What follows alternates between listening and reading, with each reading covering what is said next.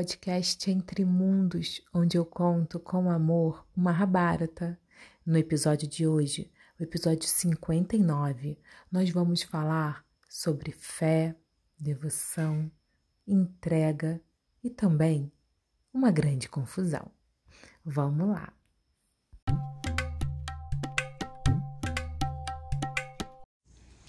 Lá em Duitavana, os Pandavas tomaram conhecimento dos votos que Iradeia fez a Duryodhana, que ele não comeria nenhum tipo de carne e nem aceitaria luxos, e também que ele não iria recusar nada que alguém pedisse a ele, até que ele conseguisse matar a Arjuna.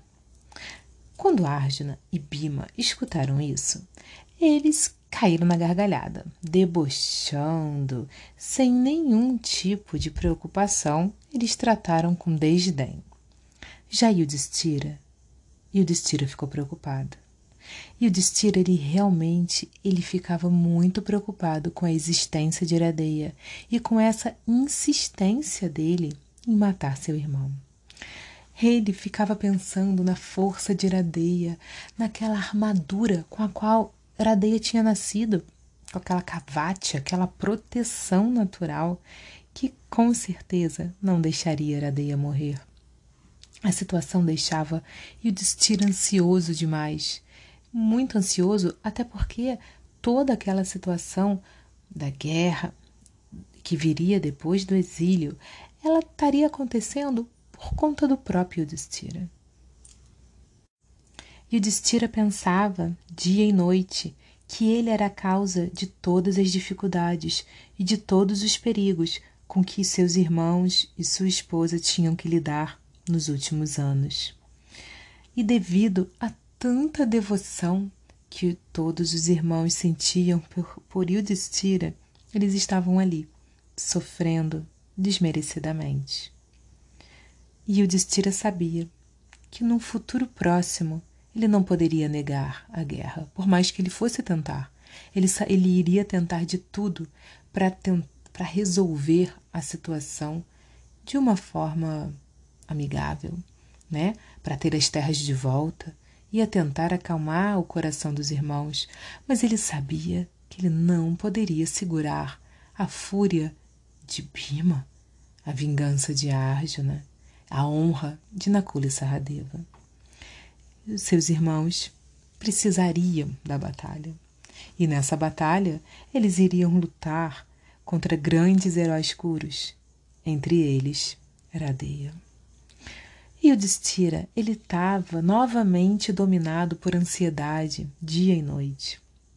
Toda hora ele lembrava do jogo de dados, das palavras duras ditas por Radeia, Duryodhana, e ele sentia como se uma lança estivesse transpassado o seu coração. Aquela dor, aquela dor do dia daquela grande assembleia, a vergonha, o medo, a paralisia, vira e mexe voltava ao coração de Udistira. Os pândavas e Draupadi, eles estavam ali, só esperando o tempo passar e Yudhishthira sabia o que, que isso significava. Todos os dias, os seus irmãos praticavam rigorosos exercícios físicos para manterem a forma, para manterem a força, para manterem as habilidades e assim conseguirem dar invasão à grande ira que eles guardavam em seu peito. Um dia, ali nos últimos meses do 12 ano do exílio dos Pandavas enquanto eles viviam na floresta de Dueitavana. Vyasadeva voltou a visitá-los. Vyasadeva foi muito bem recebido por Yudhishthira, ganhou um, um assento muito confortável. Os Pandavas lavaram seus pés, como de hábito se faziam, como era um ritual védico para receber grandes personalidades. Deram água, comida, Conversaram um pouquinho e logo Vyasadeva começou a dizer boas palavras para eles. Vyasadeva olhava para os pândavas e via eles magros, muito magros, Ainda eram fortes e robustos, mas muito mais magros do que eram antigamente, antes do exílio. A pele muito ferida e machucada pelas temperaturas extremas, pelos climas extremos que eles pegaram. E Vyasadeva se emocionou, se emocionou sentindo uma, uma tristeza em seu coração. Ele derramou lágrimas ali, de amor, um amor paternal por aquelas crianças, porque era assim que ele via os pândavas.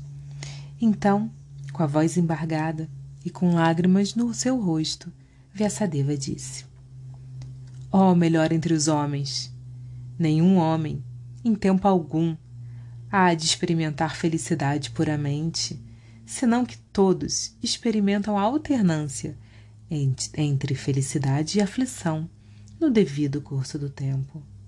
Um homem sábio não se regozija e nem se lamenta.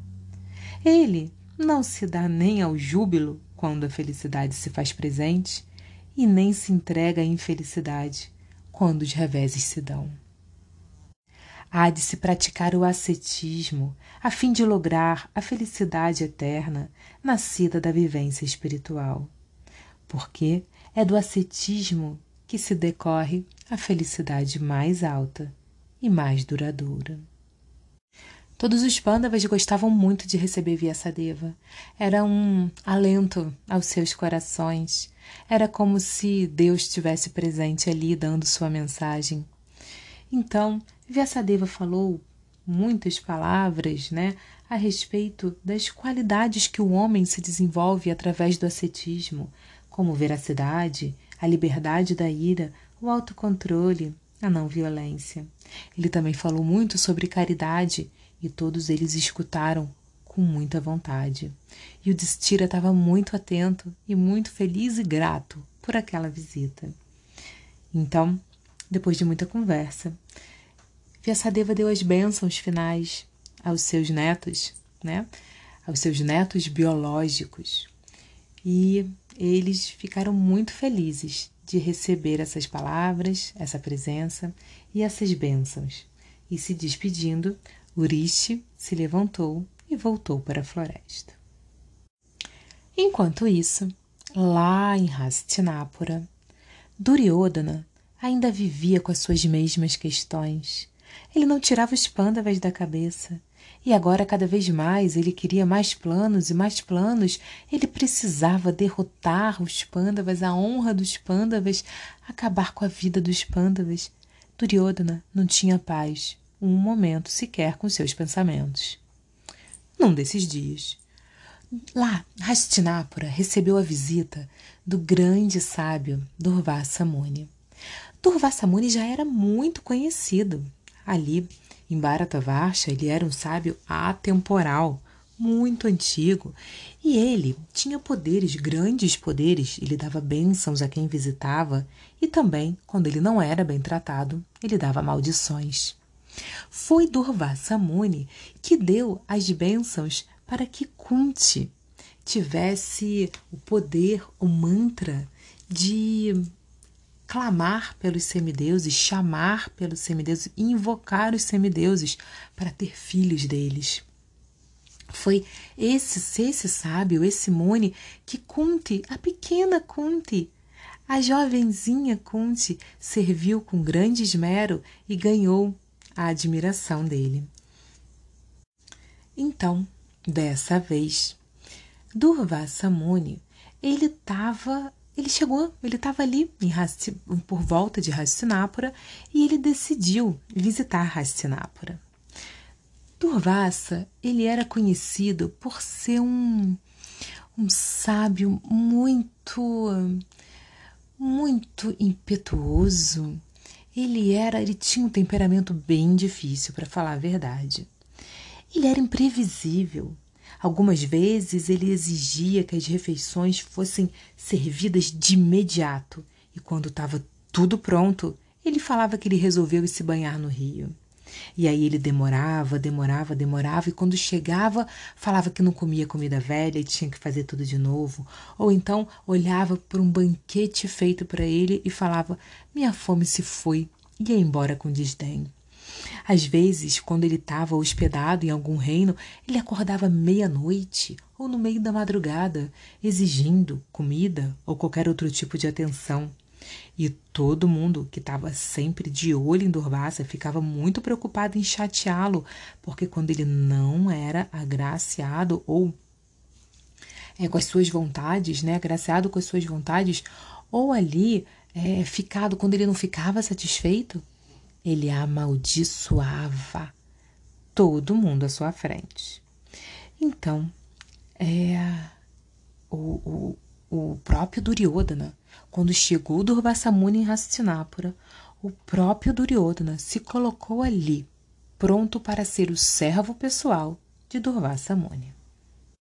Duryodhana juntou toda a humildade que ele tinha dentro de si, toda sua gentileza, paciência e cuidados, e ele serviu com muito esmero Durvassamuni e todo o seu séquito. Ele estava com mais de 10 mil homens. E tudo o que eles queriam, tudo o que eles precisavam, era Duryodhana que rapidamente providenciava. Então, no final da estadia de Durvassamuni, lá em Hastinapura, ele ficou satisfeito ele ficou realmente muito satisfeito com o serviço de Duryodhana. Duryodhana teve muito cuidado com ele, tratou ele de uma forma muito é, gentil, muito preocupada. Tudo que Durvasa Muni quis, ele precisou, ele teve na hora. E Durvasa ele testava as pessoas, né? Testava a paciência, a tolerância, a devoção, a religiosidade. E Duryodhana passou em todos os testes, ele estava ali preparadíssimo para lidar com o sábio. Então, é, antes dele ir embora, ele falou para Duryodhana: Ó oh, príncipe, você me serviu muito bem. Agradeço, e para isso irei te conceder uma bênção. Você pode me pedir o que você desejar.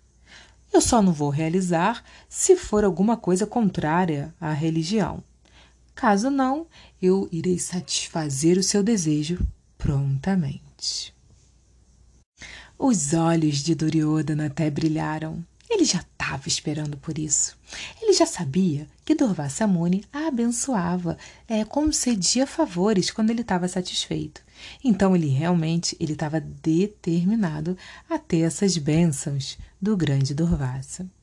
Então Duryodhana, que já tinha é, conversado sobre essa possibilidade com seus irmãos e seus conselheiros, ele pediu a seguinte o seguinte favor ao grande sábio. Duryodhana disse: Ó Brahmana, assim como você me deu a oportunidade de te receber como meu hóspede, eu vou pedir para você fazer o mesmo com Yudhishthira, o meu primo, lá na floresta. Yudhishthira é educado, possuidor de bons modos, e ele é um grande rei. Ele é o melhor e o mais velho da nossa família. Ele, ele realmente, ele merece receber as suas bênçãos. Você, mas assim, tem um, tem um porém. Você tem que ir com a sua pessoa, né, sua pessoa e todo o seu séquito tem que ir até ele quando toda a família dele já tiver terminado todos os afazeres do dia, quando eles já tiverem se banhado para dormir logo no fim da noite. Ele, essa é a melhor hora para você chegar lá, na floresta de Dueitavana. Eles ficarão realmente muito felizes com a sua presença. Que assim seja.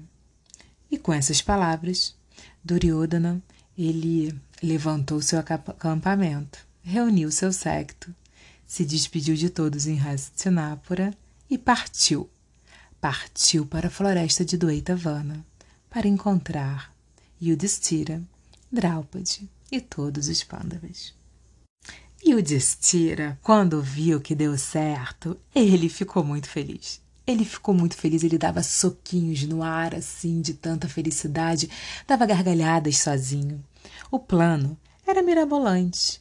Ele queria que Durvassa e seus dez mil seguidores fossem lá para aquele acampamento, aqui no, no, meio de um eremitério, na, na floresta de Doitavana, e chegasse pronto para ser recebido com toda a pompa que ele esperava. Só que nessa hora, no fim da noite, depois que, que eles já tiveram se banhado, né, no início da noite, quando eles já tiveram se banhado, eh, todos eles já tiveram se banhado, tiveram se arrumado para dormir, a panela de Dráupade já vão ter se alimentado, inclusive Dráupade. Dráupade é a última a se alimentar, então essa hora não tem mais nada na panela mágica de Dráupade. Eles jamais conseguiriam alimentar um secto de 10 mil pessoas, sequer um Brahmana, sequer Durvasa Muni, imagina um secto de 10 mil pessoas. Ele, ele viu que, imaginou que Durvasa Muni ia ficar muito bravo, muito incomodado e ele ia amaldiçoar Yudhishthira. E as maldições de Durvasa Muni, historicamente, são muito severas. E aí realmente, os Pandavas estariam acabados. E aí todos eles, Duryodhana e todos seus conselheiros e seus irmãos, ficaram muito felizes e comemoraram por um bom tempo. Então, passaram os dias e Durvasa Muni realmente chegou em Duitavana, no acampamento de Yudhishthira. Os dez mil homens que estavam com ele ficou nos arredores. Ficou ali pela floresta e ele foi caminhando sozinho até o eremitério dos Pândavas. Quando Yudhishthira e os irmãos viram ali, na frente deles, Durvasa Muni, em pessoa, ele próprio, eles imediatamente eles já estavam prontos para se retirar, né, para dormir. De, e Draupadi tinha acabado de comer as últimas migalhas da panela. A panela já estava lavada.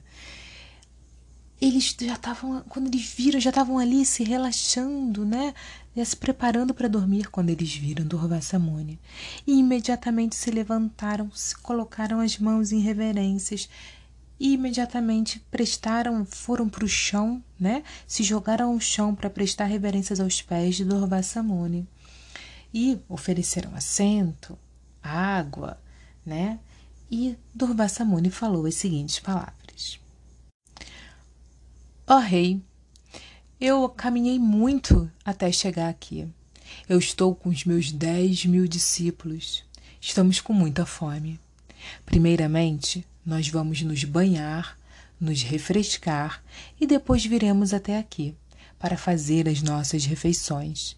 Vocês poderiam conceder alimento para mim e para meus dez mil discípulos? Imediatamente, Yudhishthira falou: Com certeza, assim faremos.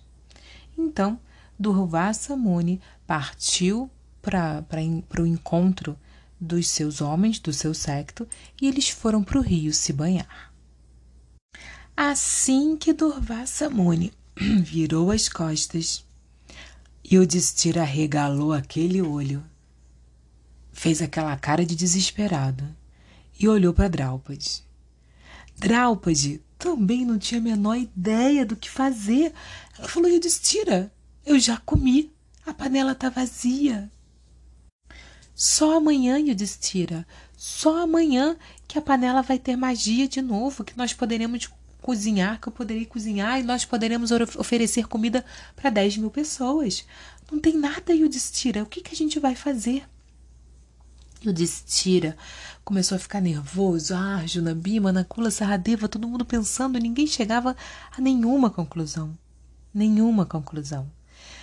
Aquela ansiedade foi tomando conta de todo mundo. Já já, Durvassamuni ia voltar, com fome e com 10 mil pessoas para comer. E se não tivesse comida? Ah, com certeza ele sairia jogando maldições ali. E sabe-se lá que maldição seria essa.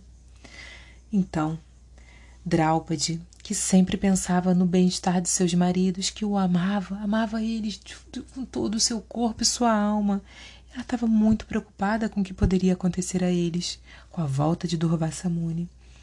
Então, ela se ajoelhou no chão e, com as mãos postas, ela orou.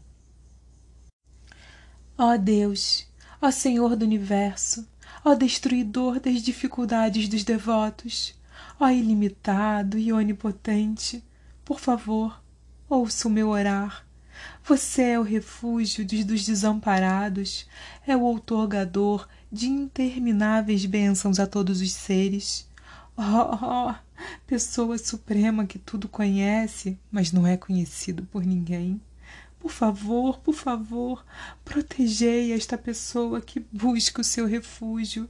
Ó Senhor, assim como você me salvou anteriormente na Assembleia de Dushasana, eu suplico, eu suplico que nos salve dessa enrascada. Nesse momento, Krishna, que estava no seu palácio, lá em Dwaraka, ele estava deitado na sua cama com a sua rainha Rohini. Ele estava já relaxando, já era noite, né? Então, imediatamente, ele se levantou e ele foi para a varanda, para a sacada, né, dos seus aposentos. Krishna, ele era uma personalidade misteriosa e realmente Rukmini ficava muito encantada com aquilo, com todos os atos e as atitudes que o seu marido tinha. Então ela ficou observando ele de longe. Era como se ele tivesse escutado algum chamado. E ele realmente escutara. Krishna escutou a oração de Draupadi. Ele imediatamente se levantou da sua cama, deixou sua esposa ali deitada, observando ele. E lá ficou paradinho, ali na, na sacada do seu palácio, na sacada dos seus aposentos. E em poucos instantes ele estava chegando ali, em Dueitavana, aos olhos de Draupadi, que caiu em lágrimas, em lágrimas aos pés de Krishna, enquanto falava a seguinte palavra: Oh, oh meu Deus! Yudhishthira! Yudhishthira, veja só! Oh, é Krishna! Oh, Krishna! que é como um sol nascendo na escuridão, como um barco para um afogado, como uma delicada nuvem de chuva para alguém sedento, que é como a fabulosa saúde para um pobre doente, como um médico infalível para a doença mais dolorida. Oh, Krishna, ó oh Krishna, você chegou para trazer auspiciosidade para todos nós. Krishna, Krishna, meu amigo, nós estamos em perigo, um grande perigo. O Muni está aqui com seus dez mil discípulos, ele quer jantar, mas não tem, nós não temos nada. A minha panela mágica já está vazia, acabou a magia. Já é noite, eu já comi. Só amanhã de manhã que ela terá poder para alimentar todo o secto de Durvasa Muni. O que será de nós, Krishna? Krishna então sorriu. Sorriu escutando toda a oração, a bela oração de Draupadi, vendo a beleza da devoção.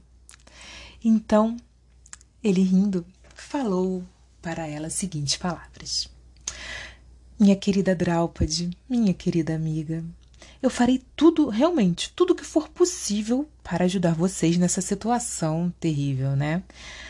Mas sabe o que é, Draupadi? Eu também tô com fome. Tô com uma fome, Draupadi. É, você pode primeiro me alimentar um pouquinho? Me dar qualquer coisa, qualquer coisa que você tiver aí. Então, depois, eu farei tudo o que for necessário para ajudar vocês. Então Draupadi, ela ficou envergonhada, né?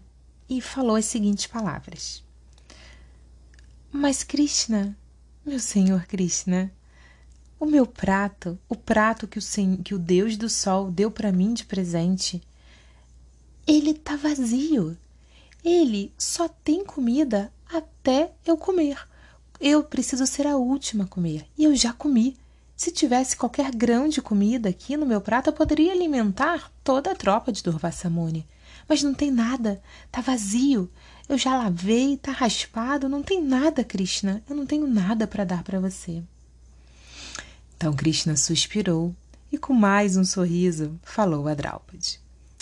Draupadi, pare de brincadeira. Isso não é hora para brincar.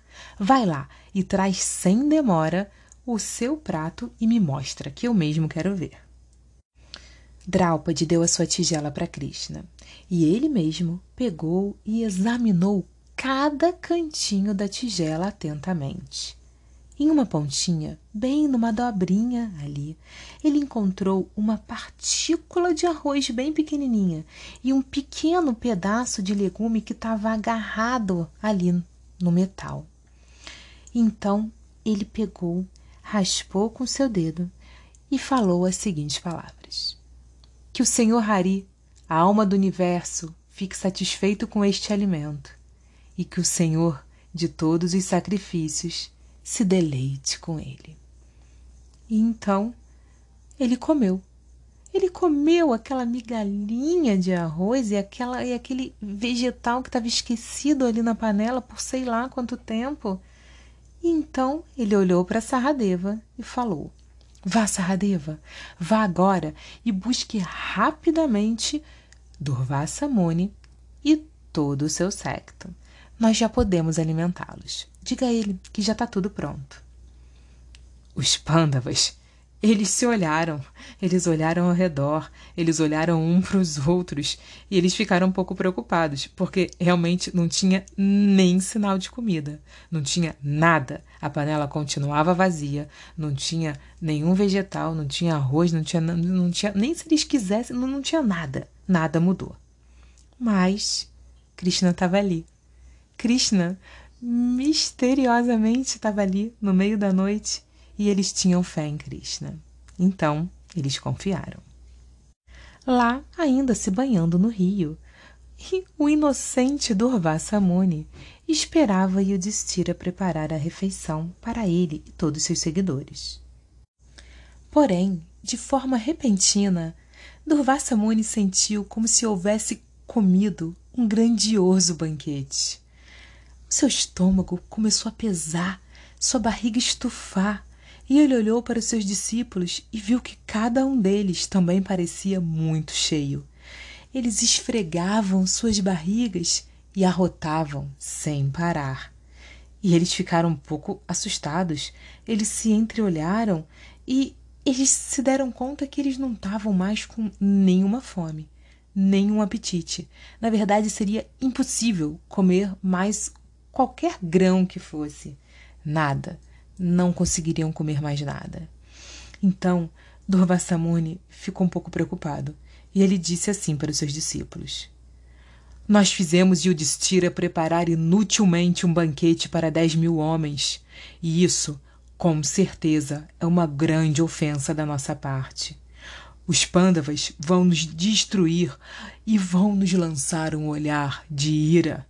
Ó Brahmanas, eu sei que o Destira tem um imenso poder, porque ele é um grande asceta. Ele é muito devotado aos pés de lótus do Senhor Hari. E eu, eu o temo. Semelhantes pessoas podem consumir-nos com sua fúria por causa de nossa ofensa. E realmente, nós termos feito eles prepararem tanta comida e nós não conseguirmos comer nada é uma grande ofensa a um grande devoto, a um grande asceta, a um grande yogi místico como Yudhishthira. Eu não quero ficar aqui. Nós temos que partir daqui sem demora, antes que eles vejam a gente. Vamos embora agora, agora. Durvasa Muni era um grande yogi místico. Ele era muito poderoso, mas ele sabia o poder de um asceta, de um grande espiritualista e de um grande devoto de Deus como Yudhishthira. E ele temia, temia de verdade.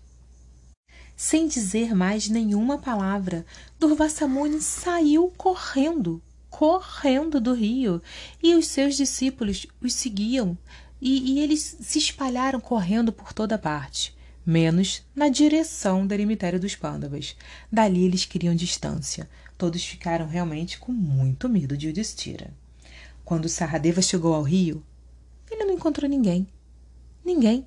Ele viu uns potes de água, uns potinhos de cobre de água, viu uns pedaços de pano que pertenciam aos, aos ascetas, aos discípulos, mas não viu ninguém.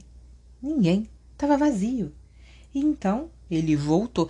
Sarradeva ainda procurou ao redor, deu, olhou em toda a região, mas não encontrou ninguém, nenhuma única pessoa. Então ele voltou para o acampamento e relatou tudo a Krishna e a seus irmãos. E o Destira ficou mais preocupado ainda. Ele falou: Meu Deus, e agora? Eles voltarão é de madrugada, na calada da noite. É assim que Durvasamuni faz. Ele vai querer comer de, no meio da madrugada. O que, que nós vamos fazer? Nós não vamos conseguir fugir disso. Então, Krishna deu um belo sorriso e falou: Olha, Yudhishthira, você não tem nada a temer. Durvasa e seus discípulos fugiram porque eles temem o seu poder ascético. Ó majestade, ó imperador de Bharatavarsha. Aqueles que são sempre virtuosos jamais precisam temer os perigos. Então agora, com a permissão de todos vocês, eu vou voltar para minha casa. Ó Krishna, ó meu amigo, ó meu irmão, muito obrigado. Assim como as pessoas se afogam num vasto oceano, elas podem ser salvas por uma embarcação. Nós somos salvos repetidas vezes por você. Por favor, pode ir, fique à vontade e leve nosso amor. Krishna então se despediu de cada um deles e partiu. Logo depois da partida de Krishna, os Pandavas todos foram abraçar Draupadi e falar palavras de carinho, de gratidão e de exaltação. Aquela mulher que sempre, nas horas mais difíceis, se ajoelhava ao chão quando seus heróis não podiam fazer mais nada, nada, ela sabia com quem contar. Com as suas orações, com a suprema verdade absoluta, com a personalidade de Deus. E era Krishna que aparecia, e era Krishna que salvava eles em todos os piores momentos de sua história. Então, Pensando em seu amigo Krishna, os seis entraram em sua cabana de sapê e dormiram felizes por mais uma bênção em suas vidas.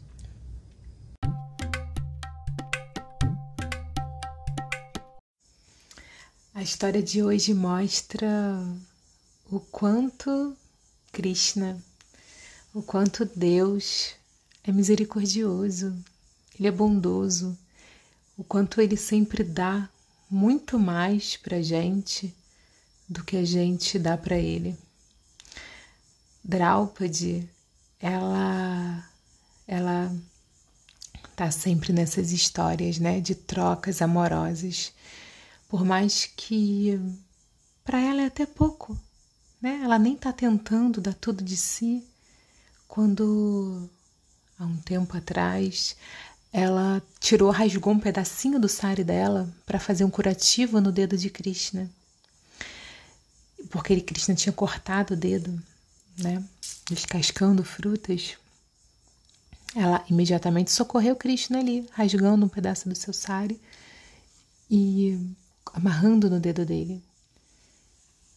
E logo na sequência, ele deu para ela um sari ilimitado, salvando ela de uma vergonha de uma violência sem fim, quando ela foi. É, quando tentaram desnudar Draupadi naquela assembleia terrível do jogo de dados. E aí agora eles precisavam de uma refeição ilimitada, né? Alimentar 10 mil pessoas assim é praticamente uma refeição ilimitada.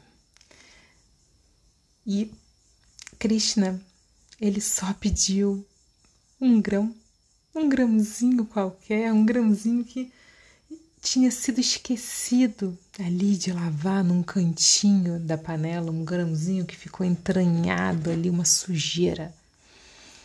Krishna comeu e, e se satisfez plenamente com aquilo. Porque Draupadi era uma uma grande devota de Deus. Ela tinha, ela realmente ela era muito poderosa, não apenas por seu nascimento místico, por ser uma grande rainha, uma mulher virtuosa, mas pela sua devoção, pela sua reverência, pelo seu amor a pessoa suprema.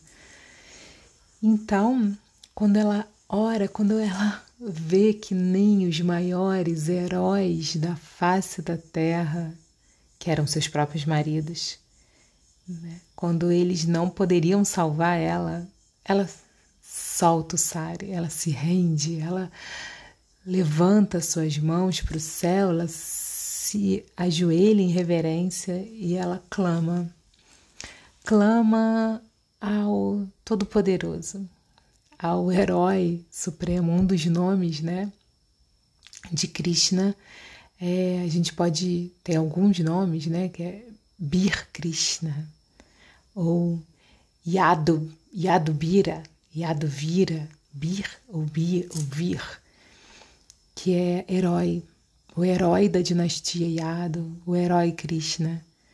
Então ela realmente se, se clama ao herói supremo quando seus maridos, né? Imagina. Então assim, eu acho que essa história quando eu quando eu escuto, quando eu leio, eu eu penso imediatamente que não há poder na terra que consiga resolver todas as nossas mazelas, se os pândavas, que são esses homens que nós estamos escutando e cada vez mais conhecendo seus poderes, suas capacidades, e eles cada vez mais conquistando poderes e capacidades extraordinárias, né? Sobre-humanas, se eles não conseguem dar conta de tudo, como imagina eles vivendo numa extrema pobreza, alimentar 10 mil pessoas. Sendo que, se não alimentarem essas 10 mil pessoas, eles irão pagar um preço alto, né? o preço da maldição de um sábio. Um, um problema sobrenatural. Um problema sobrenatural. Então, para problemas sobrenaturais, problemas é, sobre-humanos, problemas que a gente realmente não tem alcance, nada mais do que chamar pelo herói supremo, pelo grande Bir Krishna, pelo Yadu Bira, o herói da dinastia Yadu, pelo o herói supremo Krishna, o herói no Bhagavad Gita eu me lembro, né? É, me, me lembrei, né? É um, um, dos, um dos versos mais belos, eu acredito que mais fortes. Krishna ele dá algumas garantias para Arjuna no Bhagavad Gita, nessa conversa que eles vão ter um pouco momentos, minutos antes de começar a batalha de Kurukshetra, a grande batalha. Eles vão ter uma grande conversa, uma conversa muito profunda, uma conversa que, que por si só já é completa, que, que é o Bhagavad Gita. E nessa conversa, Arjuna, Krishna ele dá umas garantias para Arjuna. Ele garante algumas coisas para Arjuna. Não só para Arjuna, mas para nós também, para toda a humanidade. E uma das coisas que ele fala, ele fala Ó Caunteia, ó filho de Kunti, ó Caunteia, eu declaro ousadamente que meu devoto jamais perece. Que coisa linda, né? Eu declaro ousadamente, Arjuna, que meu devoto jamais perece. Ele realmente, assim, quando a gente vê essas histórias de Draupadi, dos Pandavas, por mais que eles passem por essas situações é, desafiadoras, no limite, né? Sofridas, Krishna está sempre ali perto deles. Krishna sempre aparece para realmente salvar eles. Salvar do que for necessário salvar, né? Do que realmente não é para eles passarem, não é, não é para eles viverem. É, e ele declara, declara ousadamente. É, é muito poético, é muito bonito e a gente pode ver isso por muitas vezes, assim, no, no decorrer do Mahabharata. Agora ele fala: que meu devoto jamais perece. Tá? É, o, o, verso, o verso ele fala: Kaunteya prati janihi name bhakta pranashati. Bhakta, aquele que tem bhakti, aquele que pratica bhakti, que a gente traduz como devoto, né? O que está traduzido no Bhagavad Gita como devoto. O bhakta, o, o praticante de bhakti yoga, ou aquele que ama Deus, aquele que serve Deus, aquele que tem Deus como seu companheiro, como seu herói supremo, que tem confiança, que tem troca amorosa, que confere à pessoa suprema, a essa verdade absoluta, confere a sua vida, entrega a sua vida, que dedica a sua vida, dedica os frutos do seu ganho, sabe que tudo que tem dentro de ti, né, de si, tudo que tem dentro de si é presente, vem de uma origem suprema, vem é um presente dessa origem suprema de Deus, todos os dons, todas as capacidades, todas as belezas, todas todo, todas as virtudes, todas as opulências são apenas uma centelha do grande esplendor. Então, a gente pode traduzir, né? Esse bhakta, esse devoto, né? Como Krishna ele se refere aqui como como a gente olha os pândavas, né? Vamos olhar os pândavas, vamos olhar Draupadi, vamos ver as atitudes deles, como eles se se entregam à causa divina, não só a causa, não só ao Dharma, né? A causa divina, o Dharma, mas a Deus mesmo, a Deus, sabe? Eu vejo que no Ocidente essa questão de Deus ficou um pouco careta. Isso é um perigo, né? Ficou um pouco uma coisa pejorativa muitas vezes de é, fanáticos religiosos né, referentes a fanáticos religiosos, a beatos, né, algo que tá, poderia estar tá fora do, da, da vida normal, né, da vida de uma pessoa que acorda, dorme, trabalha, tem filho, tem namorado, executa deveres prescritos, né? Mas Deus nunca sai de moda, Deus nunca, não, não deveria sair de moda, não deveria ser vergonha falar de Deus, sentir Deus, ter uma relação próxima à, à pessoa suprema. Os Vedas, eles apresentam Deus de várias formas, né? Como e fazem uma referência ao sol também, uma analogia, como tem o astro solar, o calor do sol, os raios do sol, né? O astro mesmo, assim, tem o sol e todas as, as manifestações do sol na nossa vida. E assim é Deus. Existe, de acordo né, com a filosofia Vedanta, tem Deus, Bhagavan, Bhagavan, a pessoa suprema. Tem e todas as, as manifestações divinas, né? A energia de Deus, a natureza de Deus. Então a gente pode se conectar com Ele de todas as formas. Né? Quando a gente está sentindo o calor do sol, a gente está se conectando com o sol, mesmo sem estar tá olhando para ele, mesmo sem. né? Quando a gente está. Quando o dia amanhece, mesmo se está nublado, se está chovendo, a gente vê a luz, a gente já está em conexão com o sol. Mas existe o, o sol, o astro rei, que está lá em cima, né? Dando luz, dando calor, proporcionando a vida em toda a nossa galáxia aqui, em todo o nosso universo. Então, da mesma forma tem Deus. E a gente, como os pândavas, nós precisamos trazer ele para a nossa vida. Aprender a conversar, aprender, reaprender talvez, né? Porque a alma, a alma já sabe, a alma já sabe.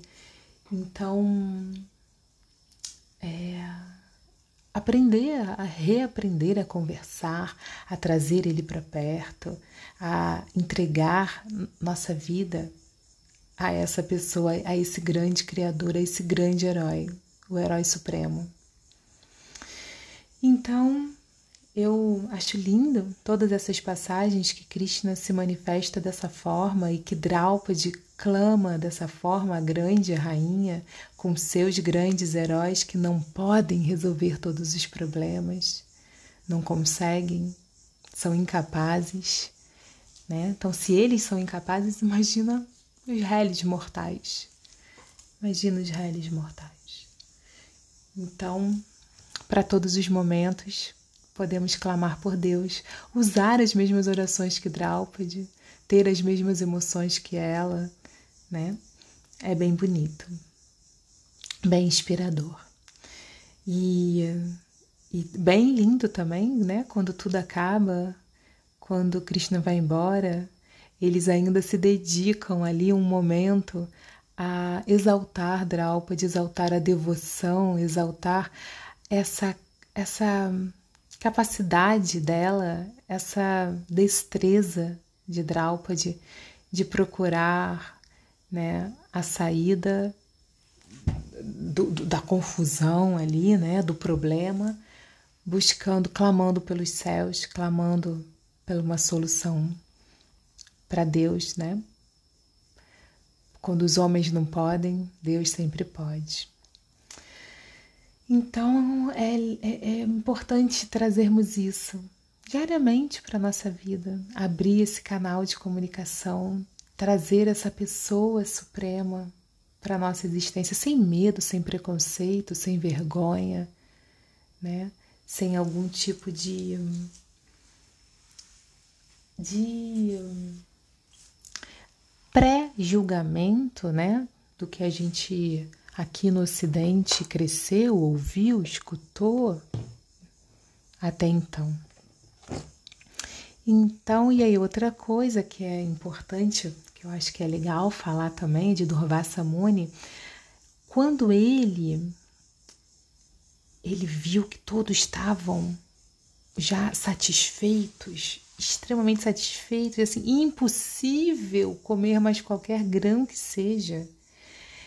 E ele ficou com medo de ofender Yudhishthira. E ele falou: Yudhishthira é um grande devoto. Yudhishthira é um grande asceta.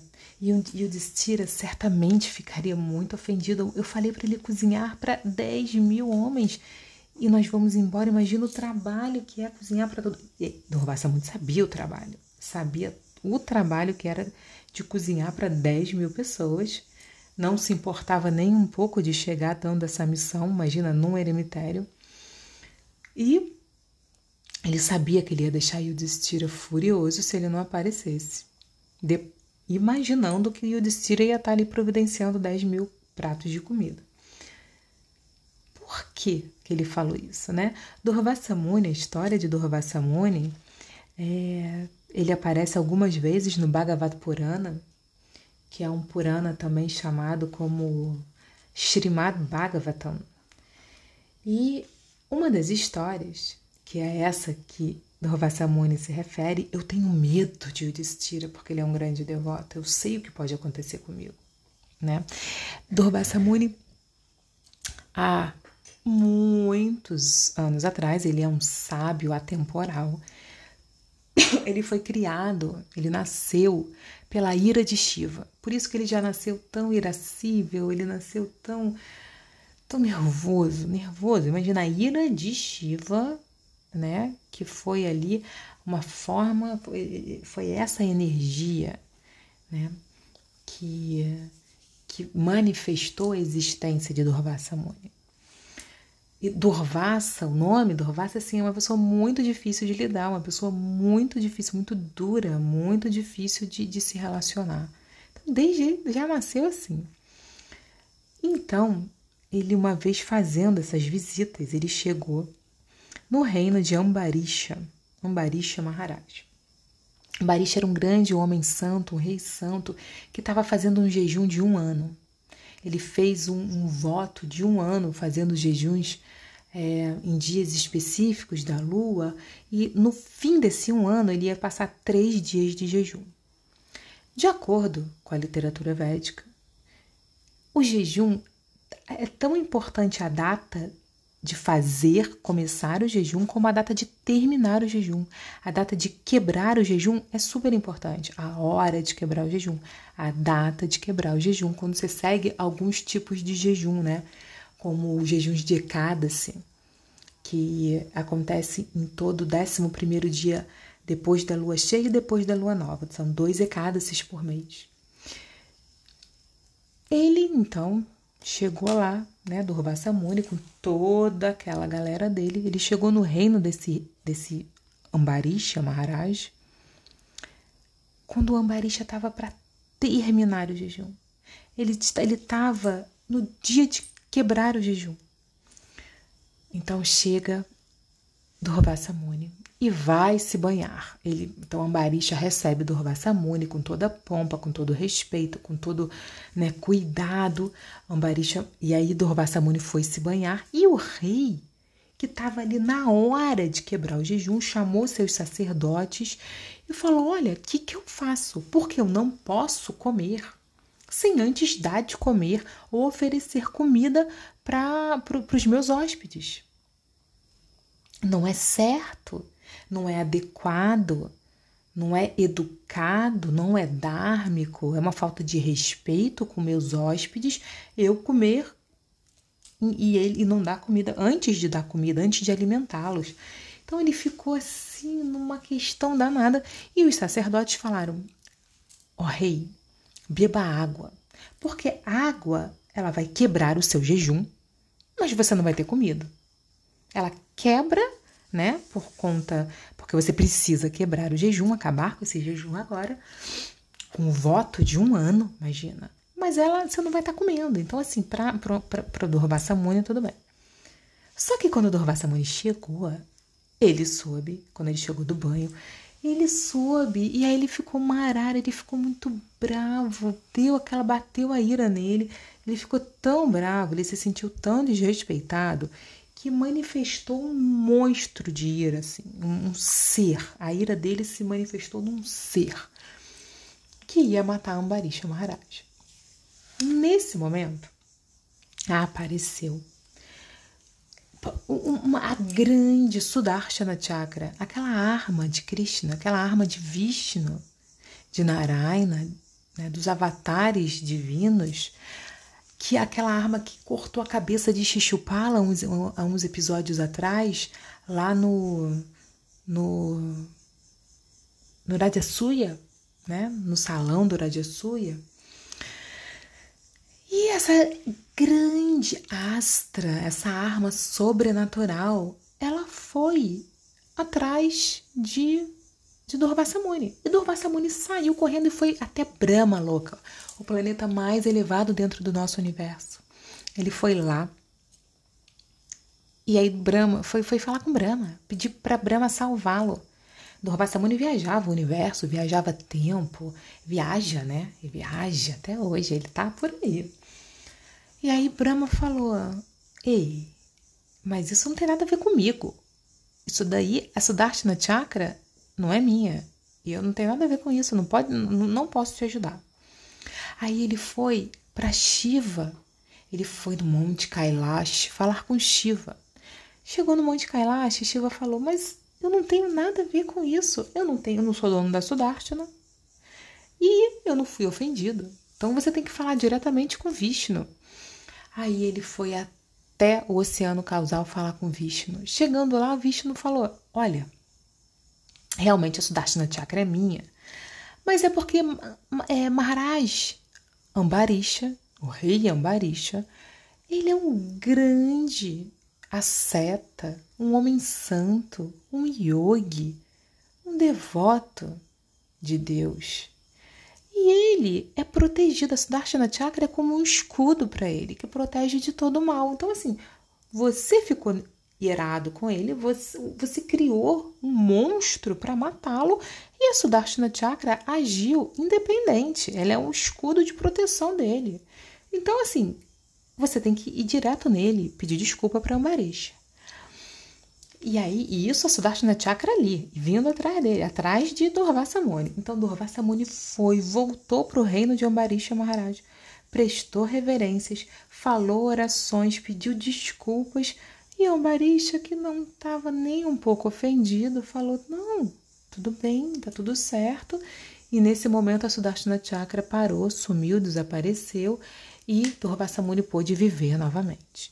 Então, quando ele se viu nessa situação com Yudhishthira, ele imediatamente se lembrou disso e ficou desesperado e fugiu antes de ter cometido qualquer é, ofensa a este outro rei santo.